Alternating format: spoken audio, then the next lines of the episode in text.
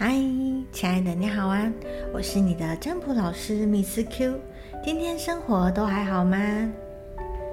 问你哦，你觉得人什么时候需要算命占卜呢？算命占卜对一个人来说很重要吗？在我们的生活当中，算命占卜又扮演着什么样子的角色呢？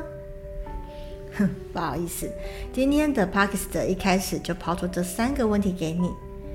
这也是我今天想要跟你聊聊的主题：为什么我们人需要算命占卜？这个问题呢，在我刚接触命理占卜，还在当消费者的时候，就开始在问自己了。一直到现在，我还是会持续想着这个问题：到底算命占卜在我们的人生当中真的很重要吗？会想要思考这个问题呢？一开始主要也是跟自己有很大的关系。毕竟每一次的算命占卜花的钱从几百到几千不等，总是要知道拿这个算命占卜的结果到底要怎么用嘛？对我的 CP 值到底是不是高的嘛？但是现在这个问题呢，我是以一个占卜老师的身份在看的，看待我自己的职业对人有什么样子的帮助，有什么样子的意义。前一阵子啊，我看到有一部韩国电影的介绍。这部电影的名字叫做《观相》，这是一部剧情片。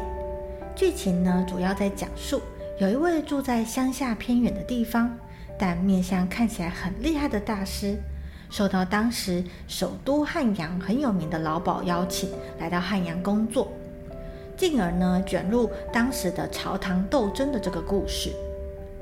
以下我的讲述可能会有一些小暴雷，如果你对这部电影有兴趣。为了要避免被我影响观影的乐趣，可以先暂停跳过，等到看完电影呢，后面再回来听。好，我要接着说喽。这位观相大师呢，来到汉阳工作的时候，其实他也是一心想要往上爬。他的观相很厉害，可以从一桩凶杀案当中撇开别人抓到的嫌疑犯不谈，可以在现场其他人中看出谁是真正的凶手。也可以看出谁有富贵命，谁是野心家。他也因为看相准确，帮自己也找到了平步青云的捷径。但是呢，也恰恰是因为这个观相，他把他自己的路给堵死了。因为观相，把原本看起来很有野心，但其实没有打算叛乱的亲王，逼到真的拿刀起来称帝。也因为太依赖观相这个能力，只在意自己所看到的面相。却没有思考过事情可能还有其他的可能性，也没有去注意到时局的改变其实是不可逆的。最后导致他唯一的儿子死在这个朝堂斗争之中，而他所依附的势力也衰败，他只好跟着自己唯一存活下来却变成哑巴的小舅子，心灰意冷的回到乡下。看这部电影呢，真的让我有很多的感叹。又让我想起刚刚一开始跟你提到的那三个问题。总而言之，算命占卜对人到底扮演着什么样子的角色？先说算命占卜这样子的一个技术，它的道理一定有它的价值在。举凡面相、八字、紫微、塔罗、占星、数字这些流传上千年的算命占卜工具，如果他们没有一定的智慧跟验证，很难流传这么久。但我想，算命占卜它是生活的一种另类的建议，它给你来自上天宇宙的资讯，带给你除了你现在自己生活中的体验，你自己所看到的以外，另外一种视角所看到的建议。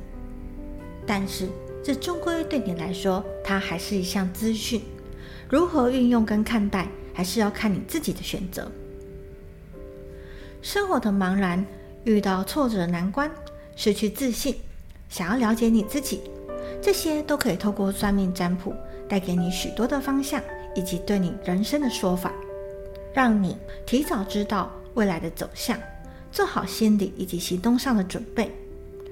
也就是说，不论结果好坏，让你的心里有个底，心里有个底。想法就会渐渐的沉淀下来，不会一堆想法在那边混战。想法沉淀了，人也就能够冷静，再去思考下一步。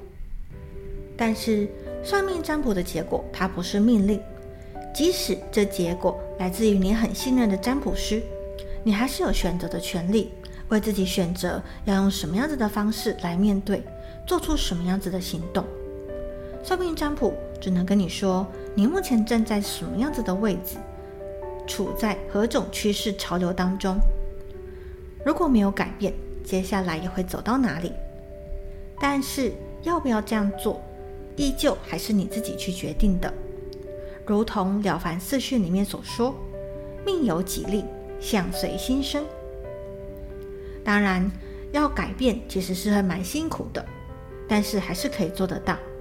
算命占卜呢，可以说是你的军师，你依旧是你人生的帝王。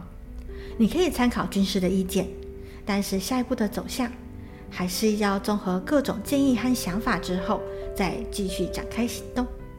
这才是属于你真正的潮流，也是新的命运的开始。好的，这就是这一次我想要和你分享的故事，以及我自己的心得体会。感谢你的收听。如果你喜欢这一系列的节目，欢迎锁定追踪我的频道，我将会固定在每周三晚上八点与你交流我最近的所见所闻以及想法哦。祝福你人生感情一切都顺利圆满。我是 Miss Q，我们在下一次节目中见喽，拜拜。